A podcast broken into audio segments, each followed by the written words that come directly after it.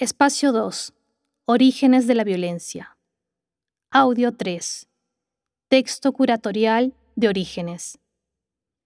Sendero Luminoso fue el responsable del estallido de la violencia.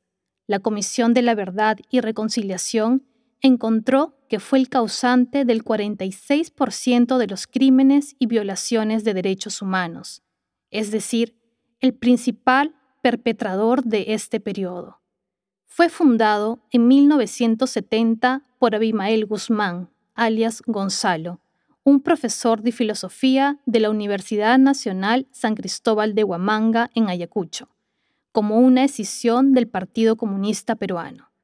En 1980, bajo la dirección de Guzmán, Sendero Luminoso atacó la naciente democracia peruana con acciones armadas.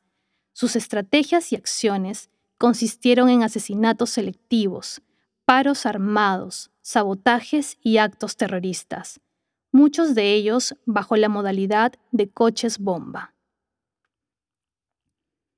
Pocos años después, el movimiento revolucionario Tupac Amaru inició sus acciones armadas. El MRTA era una organización de corte marxista-leninista, inspirada en las experiencias guerrilleras latinoamericanas. Entre 1982 y 1984 inició su accionar bajo el liderazgo de Víctor Polay Campos, un ex militante del Partido Aprista.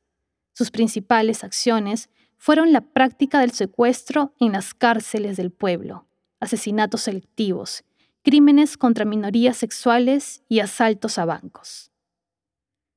Ambas organizaciones estuvieron altamente militarizadas y contaban con estructuras jerárquicas que concentraban el poder en sus dirigencias. Los asesinatos y atentados fueron generalmente decididos en los niveles más altos de sus organizaciones.